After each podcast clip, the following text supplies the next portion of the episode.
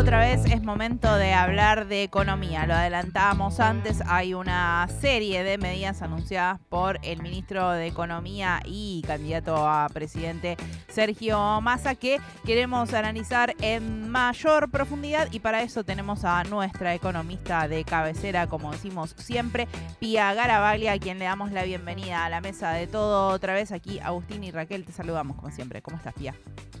¿Cómo están chicos? Buenas tardes. Acá andamos con bastante data para trabajar, como siempre. Bien, con una serie de anuncios que fue un poquito más eh, ordenada, digamos, que las anteriores, ¿no? Que venían saliendo informaciones a cuenta gota. Bueno, aquí hubo una serie de medidas un poquito más comentadas y explicadas. Así es, sí, estas son justamente, como hemos dicho en su momento, batería de medidas, cubre bastantes eh, ámbitos. Si bien se espera que esto sea complementado de otros anuncios más en profundidad en las próximas semanas, creo que esto toca varios frentes o varias aristas. Sí, todo bajo, la, bajo una misma óptica o una misma interpretación de la economía, que es sostener el nivel de actividad, me parece, ¿no? Como que el mensaje así subliminal eh, o quizás no tan subliminal, porque incluso creo que el secretario de Industria habló ayer diciendo que es como el foco de, este tipo de medidas, que es sostener eh, el nivel de actividad económica, no solamente en términos de producción, sino también en términos de empleo. Bien, sí, esto obviamente que eran anuncios esperados luego de una devaluación eh, que fue pedida por el Fondo Monetario Internacional como una de las de las eh, razones que, pedían para poder seguir dando crédito y bueno, en un contexto inflacionario era algo que los trabajadores las trabajadoras venían esperando hace bastante tiempo. Así es, sí, y creo que una de las cuestiones que se está intentando, creo que mm, eh, reconocer o, morigerar es eh, la pérdida de poder adquisitivo consecuente de no solamente de la devaluación de, este proceso pospaso, sino también de estos últimos meses y quizás incluso un poco preventivo para eh, lo que los aumentos que pueden haber habido durante este mes en consecuencia de no solo la devaluación, sino el impacto eh, que tiene el resultado de las elecciones, ¿no? Entonces, por ese, en ese sentido, lo que están tratando de hacer es compensar eh, en términos de poder adquisitivo sea frenando, por ejemplo, aumentos de precios de alimentos o eh, manteniendo niveles acordados por debajo de la inflación, eh, o bien también eh, generar, aportar sumas, contribuciones que puedan recuperar el salario en formas un poco escuetas, diría, pero eh, para los sectores, digamos, que están empleados, pero en situaciones un poquito más delicadas, y al mismo tiempo el otorgamiento de créditos. Si quieren, podemos ir un poquito más a detalle en cada, cada vertiente. Dale, Pía, podemos entrar en ese detalle. Justo te quería consultar un poco, según tu opinión, cuál sería la, la medida más que tenga más consecuencias en el poder adquisitivo justamente, ¿no? Porque, por ejemplo, ahora empezamos con el detalle, ¿no? Pero el lunes comentamos acá algunas de las medidas y nos llegaron algunos mensajes, por ejemplo, respecto a eh, el no pago del componente impositivo del monotributo por seis meses, ¿no? Y son 500 pesos nos escribieron al WhatsApp y fue como, bueno.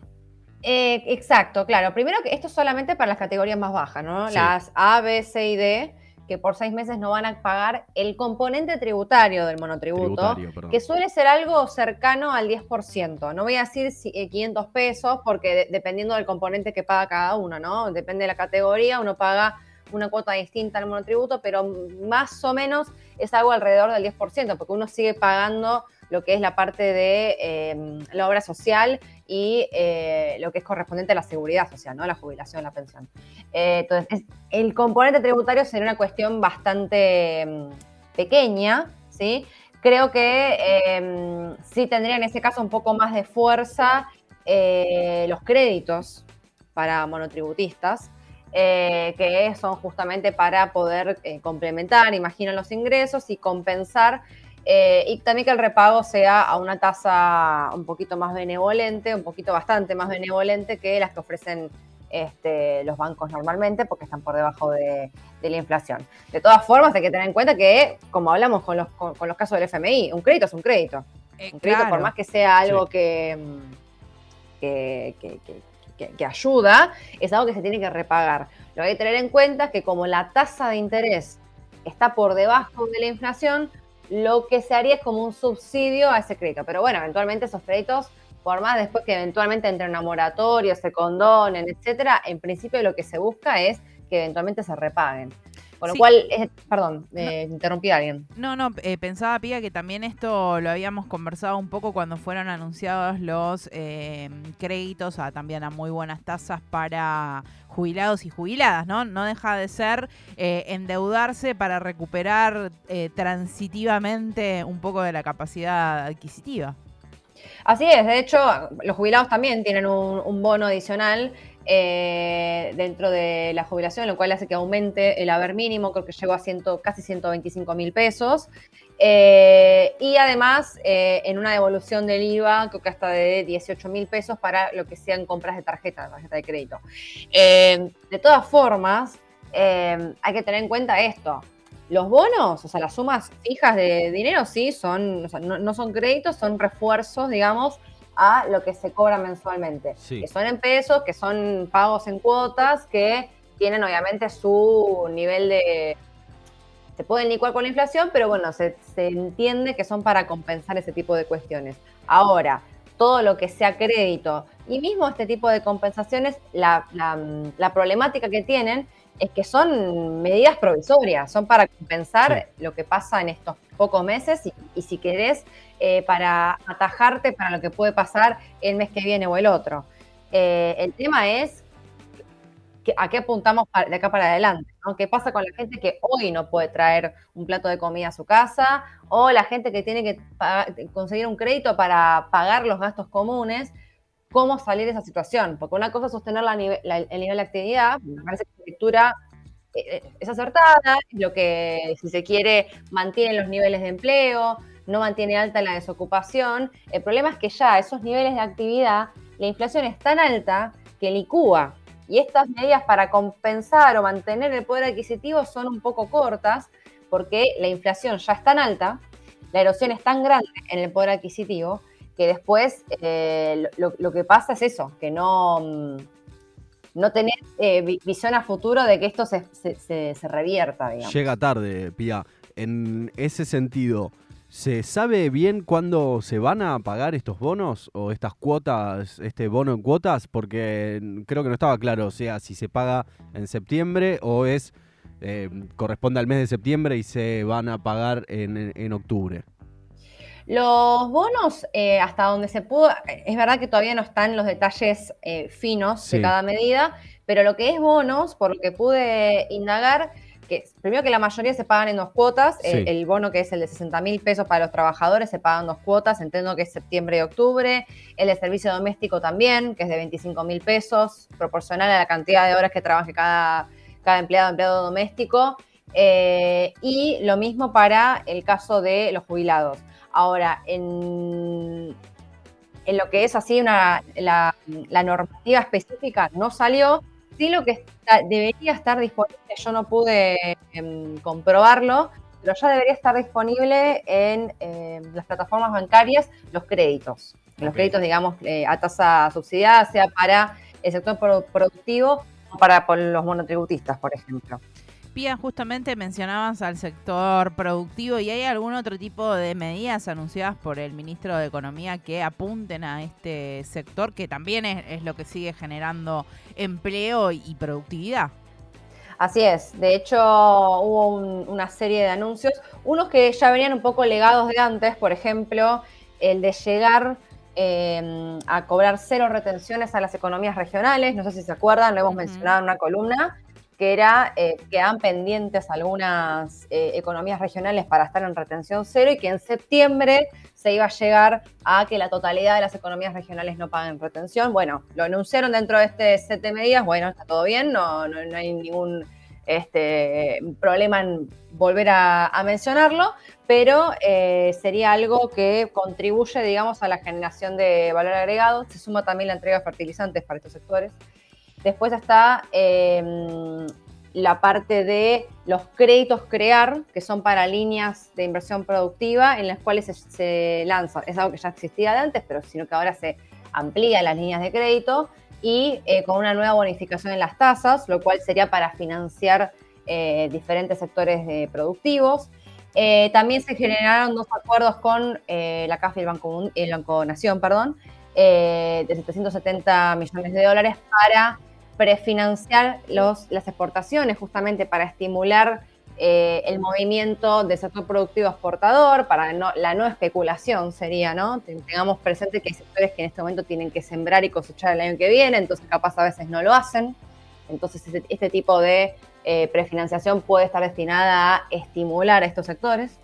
Eh, y después el subsidio de las contribuciones patronales, ¿no? que también sería para eh, cubrir en caso de pymes, de, que, de, sectores que tienen más dificultades, digamos, a sostener su planta de empleados, generar un subsidio para pagar estas contribuciones patronales. Esta última mm, versión también se acompaña con eh, la, ayuda eh, o el incentivo, si se quiere, a formalizar a los trabajadores independientes que hoy por hoy están en monotributo.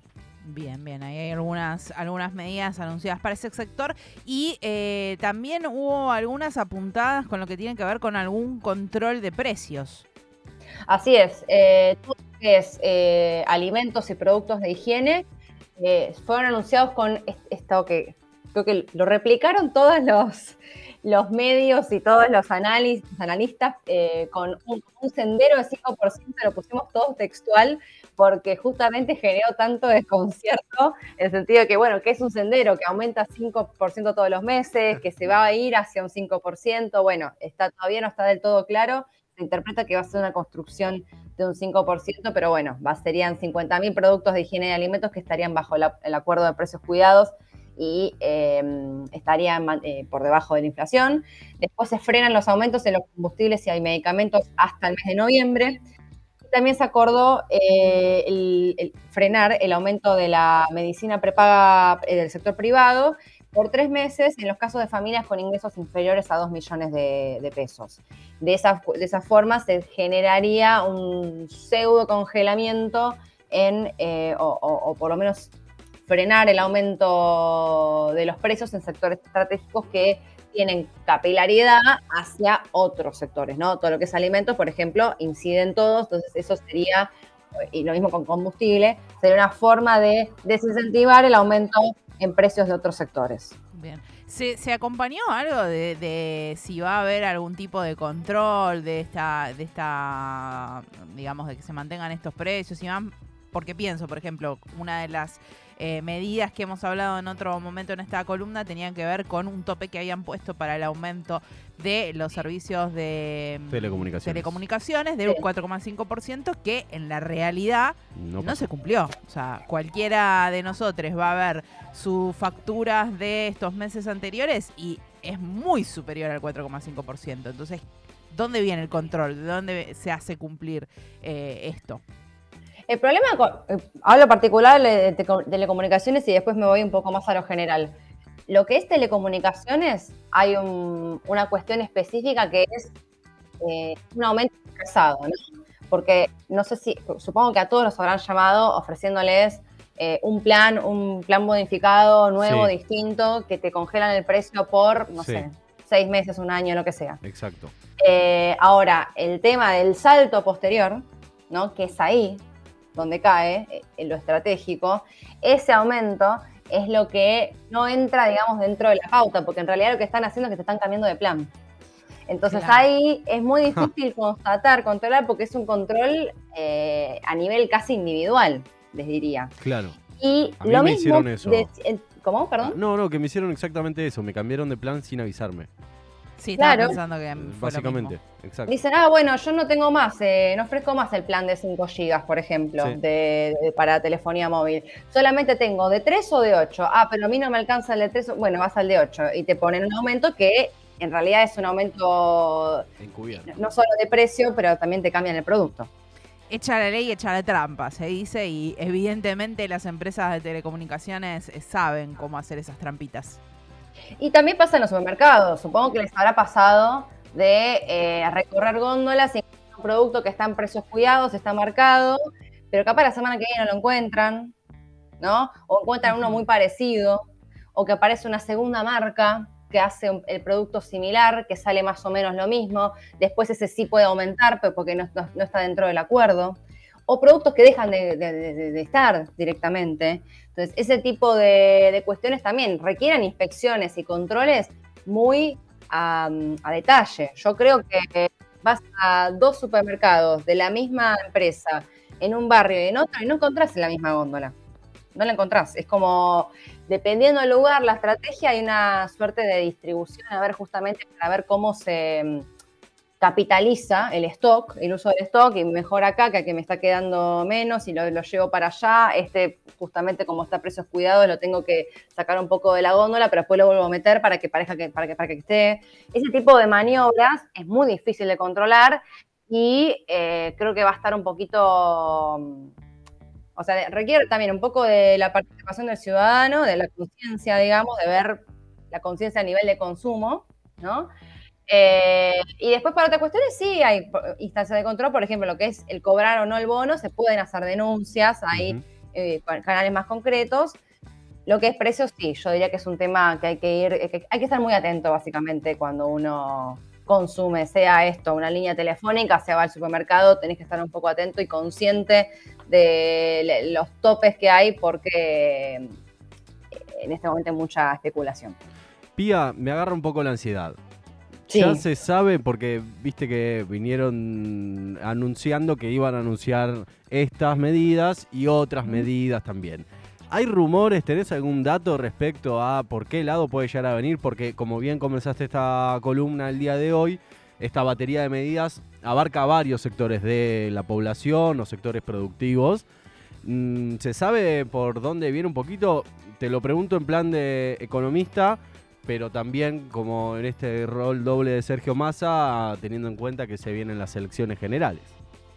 Eh, te voy a hablar un poquito con, lo, que, lo que desearía, tipo de, corazón, sí. pero lo, que, después con el corte un poquito más realista, si querés. Dale. Nada de esto es que yo tenga el rumor o sepa dónde, ¿no? te, digo mi intuición. Bien. Eh, lo que yo desearía en este momento, me parece que sería un poco, y un poquito lo dije de recién, un poco más preferible sería en este momento eh, darle eh, un poquito de panorama, de, certeza a los sectores que están más urgidos. ¿no? Yo creo que estas medidas están más orientadas a los sectores productivos y de clase media, que está bien, porque justamente son los que en este momento te están moviendo la rueda y que la están pasando bastante mal, pero hay gente que en este momento justamente la mitad del país pobre, 100% de inflación, tenés que tener presente que hay gente que en este momento no puede comer, no es que no llega a fin de mes, no puede comer. Entonces ya hay otra magnitud. Eso sería, yo siento que estos son sectores que en este momento con las elecciones no van a estar, em, no, van a ser el foco, digamos. Eh, y me da un poco la sensación de que las medidas que van a seguir anunciándose van a ser justamente en esto, en pos de mantener la actividad, en pos de em, sostener de alguna forma el poder adquisitivo de la clase media eh, y después una cuestión estratégica, porque es el que mal que mal eh, te, sostiene, entre comillas, los números, en sentido de aporta, consume, paga impuestos, eh, trabaja, contribuye a la actividad. El que es pobre lo tenés que sacar de otra forma, tenés que darle un acompañamiento y en este momento en el cual tenés que mantener los números en orden, esto lo digo mal y pronto y es horrible, espero que no se interprete mal, pero es completamente deficitario, ¿no? Entonces, viéndolo de esa forma, una persona en este momento que quiera pagar un fuego, no va a darle el pan a esa persona, lamentablemente, sino que le va a dar eh, la, llave inglesa, si querés, a la persona que ya está, no tiene que salir tanto del apuro, sino que te, ayuda un poquito a que salgas vos también.